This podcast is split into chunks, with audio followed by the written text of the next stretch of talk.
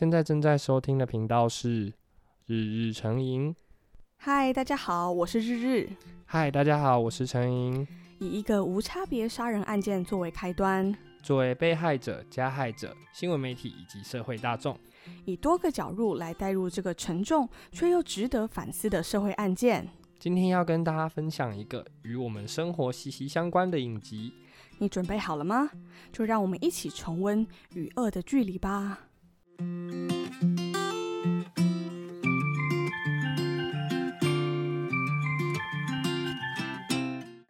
好，我们今天来聊聊哦，就是大家不知道还记不记得，二零一九年的时候，嗯、有一个红极一时的一个这个剧，它叫做《我们与恶的距离》。那我们帮大家回想一下，哈，那时候它的剧情为什么会引起这么大的波澜呢？嗯，呃，戏中啊，我们的。有一个主角哈，他是那个杀人犯，他叫做李小明。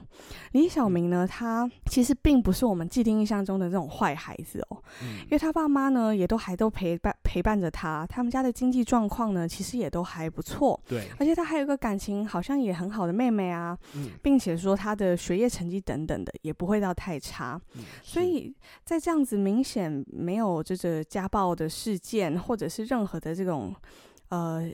影响会让他的行为脱序的这个情况下，我们会非常的好奇，就是说到底是什么样的原因让他犯下这种滔天的大罪啊？嗯、对，所以当这个社会全部的矛头指向他，要他以死偿命的时候，有没有人曾经想过说，是站在他他的角家人的角度，嗯、然后或者是让他们。这一生无路可走呢，哦、所以当时这个剧引发了很多很多面向的讨论。嗯，对，这个剧当时算非常红啊，就去年最红的台剧。是。那刚刚讲到说用不同的角度去切入，嗯，然后直觉就是最想到的第一个角色就是它里面这个加害者的辩护律师，他叫王赦。嗯、是。这个辩护律师他在第一集的时候，对，那因为帮了这个杀人魔辩护。出来的时候离开法院，他就被那个围观的群众泼粪，他也讲说：“哎、欸，你怎么可以去帮这种罪证确凿的凶手去辩护这件事情？”嗯，那其实这个就可以再套到，就是说，哎、欸，我们看事情的不同角度。像我自己会觉得说，诶、欸，他的话，他也是尽他的职责去辩护而已。因为我们拿别的职业来带入这件事情的话。像消防员，他救火也不会因为他是坏人，然后我们就不救嘛。啊、呃，医护人员也不会因为你是坏人，嗯、然后我们就不救你。那、啊、其实律师我觉得也一样啊，就不会因为你是杀人魔啊，我不帮你辩护，这也是法律保障的人人平等啊。但是其实很多人因为就是可能对司法不够信任啊，或者是对法律不够了解，他就会想说啊，那你。辩护的人，你也是坏人啊，就会变得是一个猎巫行动。对，那今天就像陈颖刚才提到的，罪证确凿的人，他们在台湾以国民国人的这个权利之下，国家是需要帮他配一个辩护律师的。对对对，对，所以其实今天无论是什么样的人，什么样子的这个身份的人，当他摆到就像刚刚说到的消防员或者是医护人员的面前的时候，嗯嗯、他们其实是不能够分分辨任何的身份，他们要一视同仁的。嗯，没错。所以呢，他即便是法服律师，啊，大家都知道法服律师其实那个领的钱非常的少啊。他还愿意，就是被泼粪后，还愿意继续去为他进行辩护，是、呃，这也跟他的一些这个人设的中心思想有关了、啊。嗯、对，那当时为什么他会被泼粪，也是因为群众的这个愤怒啊，其实已经到达了最高点。那大家的这个情绪需要一个宣泄的窗口，口嗯、对，所以呢，其实他就变成了那个箭靶。对，没错。那这位角色呢，其实也非常的有趣。他在剧情的中后段，因为他的这个法服身、法服律师的身份是没有办法赚到钱的，那所以导致说他开始渐渐的放弃他最爱的法服律师，因为他还要养家庭、养小孩等等的。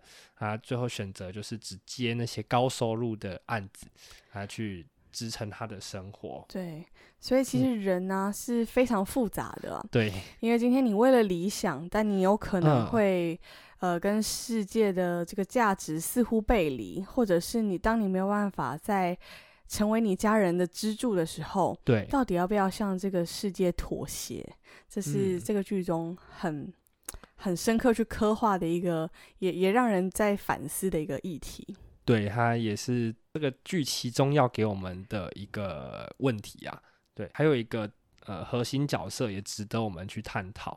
加害者的妹妹叫李大芝，是这位加害者的妹妹呢，她在哥哥杀了很多人之后被关了。她进到电视台工作，对，那没想到呢，意外的让电视台的主管跟他的一些同事知道他的哥哥就是杀人魔，而且他哥哥杀的呃人呢是这个电视台主管，也就是贾静雯饰演的这个主管的儿子。嗯、没错，没错。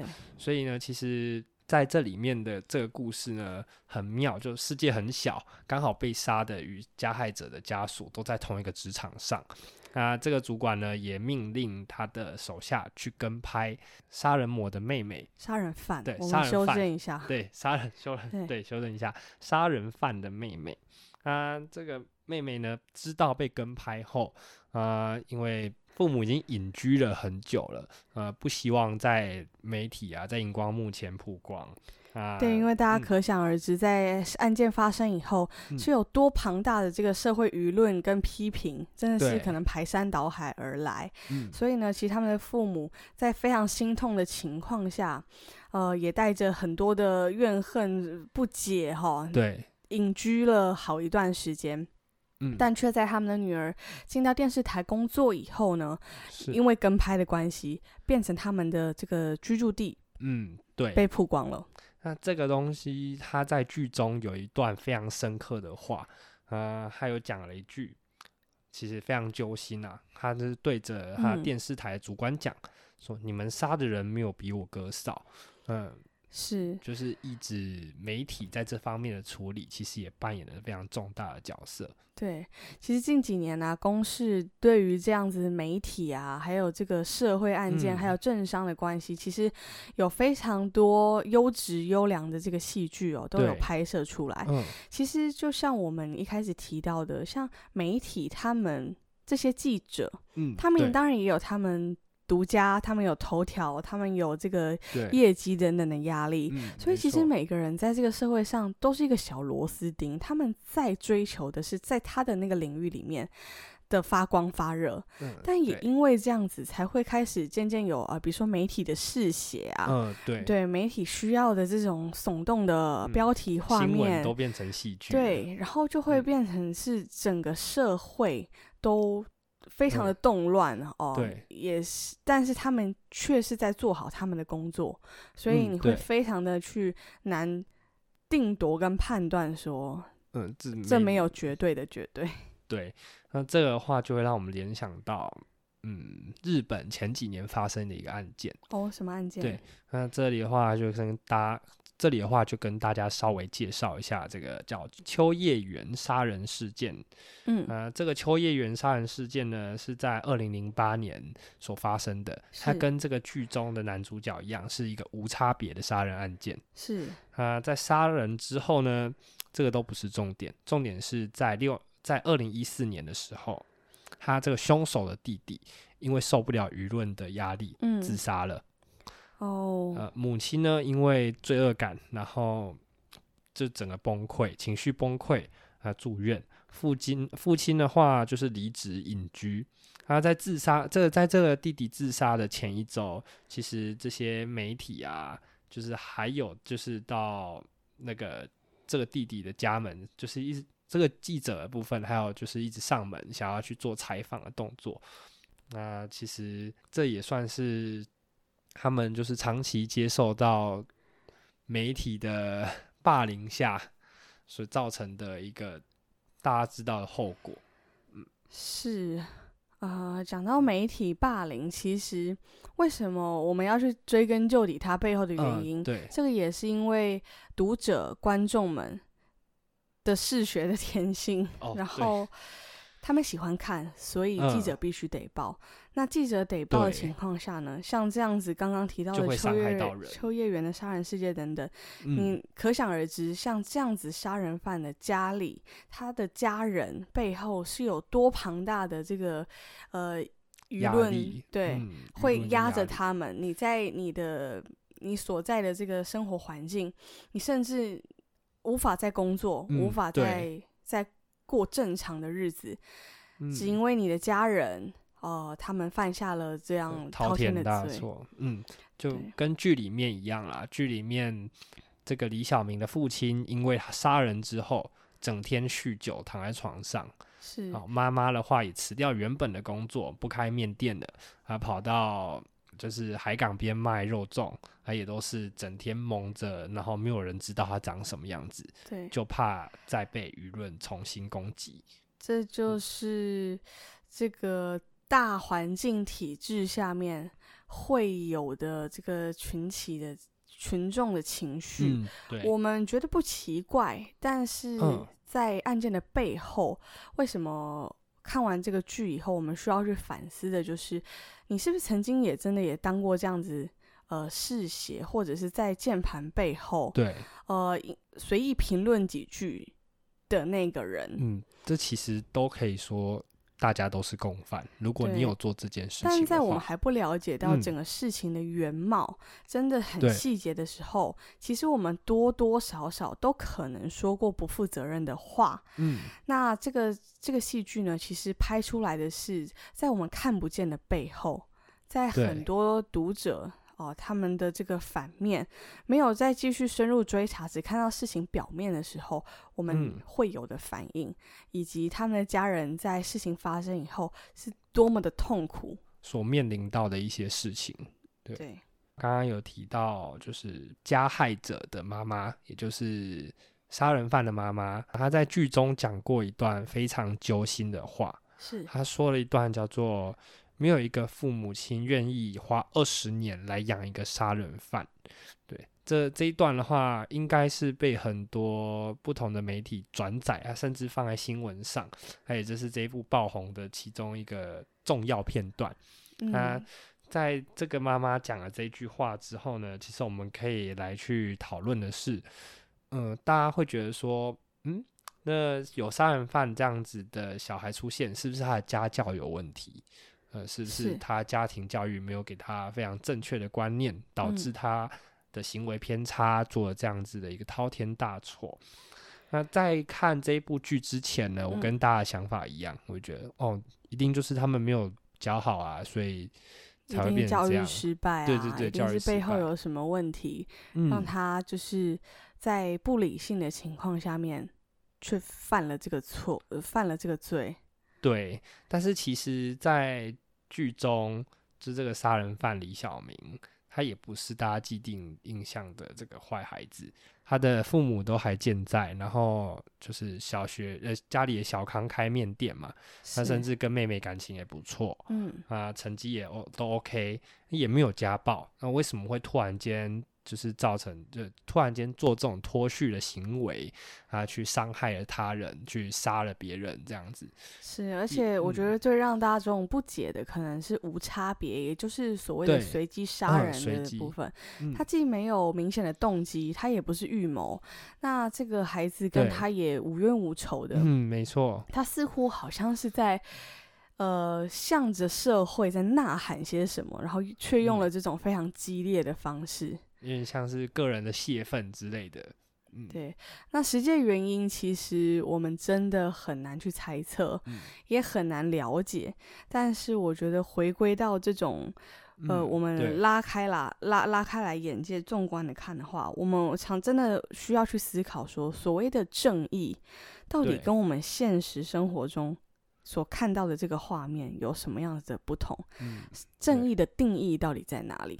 对，其实这部剧它也没有给我们一个非常明确的答案，说，哎，为什么李小明要这样杀人？为什么他会这样子做？他也没有给我们一个这样子的答案。他这个值得大家去探讨啊，或许我们不应该急着把一个人这么快杀掉，我们可以像王赦一样去探讨他背后的这个问题：为什么李小明要杀人？我们该怎么防止下一次再发生这种社会案件？是。嗯其实社会案件不太可能被防止，我们也不太可能有任何的其呃手段可以确保说今天嗯不会有任何的犯罪发生。嗯、但是我们可以好好去思考一下说，说在每一则犯罪的背后，嗯，它代表着是社会结构上面怎么样子的变化。对。同时呢，也可以从另外一个角度切入，就是当这个呃加害者的家庭或者是他的家人、他身边的朋友，嗯，对他造成的影响，甚至是呃他自己在学习成长的过程中遇到过什么样子的事情。其实我相信没有一个人他。本性就是很想要犯罪，对，没有，对，没有，对，所以一定是后来被影响。我的想法是，嗯、任何的罪恶的产生，它背后一定有一些原因。那嗯，因为这部剧的观赏以后呢，让我自己更更加的成熟，可以从从各个角度或层面去切入，嗯、想一件事情，尽量想的全面。然后我同时也警惕我自己说，不要成为键盘背后的酸民。哦，对对，因为嗯，嗯，当我们还不了解事情的全貌的时候，你如果以偏概全，那这真的就是跟所谓的这个断章取义或嗜血的媒体没有什么不一样。嗯，就。变成是愤怒在主导你的大脑，对，那情绪不应该拉着我们的思考、嗯、判逻辑判断走。但是我也同时呢，也了解到原来呃记者朋友的工作是多么有危险性，嗯、以及他背后的辛苦。那同时呃，当他们必须要产出读者愿意看、想看的这个题目的时候，他又要有多少的添油加醋？嗯、对。他就是默默的会把社会的真实案件变成他们手中的剧本，变成一个编剧。嗯，那我们谈了这么多，我们现在把话题带回，就是我们这个呃 podcast 的主轴，就是我们与恶的距离，算是一个回顾吧。嗯，我们与恶的距离这部戏，它想要表达的，应该就是我们生活中。他平常所会见到的一些事情，其实并没有离真正的恶这么远，我们都跟恶走得蛮近的。是，但是同时呢，我觉得也可以反思一件事情，就是当这个世界有善，就会有恶。嗯，有善，那真正的善或者是恶，我们到底要用什么样子的定义来去界定它呢？难道真有真正的善恶吗？呃，应该是没有，但是常常这个东西都是一线。一线之隔而已，对，是，所以呢，最后也想要跟大家分享一件事情，嗯、就是呃，有关于同理心吧。对，我觉得这个世界，这个社会，当你、嗯、呃有足够的能力，尽量让自己训练成为一个有同理心的人。嗯、对，这个同理不代表说你去认同每一个人的价值观，嗯、但是你可以去想象，你可以换位思考。嗯把自己就是去转制成为一个案件里面的各个角色，去切入、去思考的时候，嗯、我相信你的脑中或者你说出来的话，或许不会再这么的呃尖锐，或者是单一的这种、嗯、呃 judge 主导。嗯、对，所以嗯、呃，无论是也盼望大家所有的听众，嗯。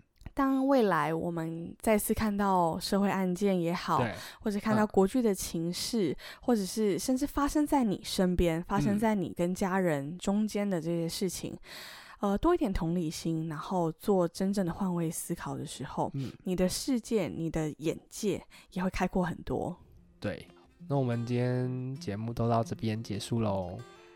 如果大家也还有什么想法，也可以随时和我们分享跟交流。对，可以在 Instagram 上面留言。谢谢大家。好，谢谢，拜拜。拜拜。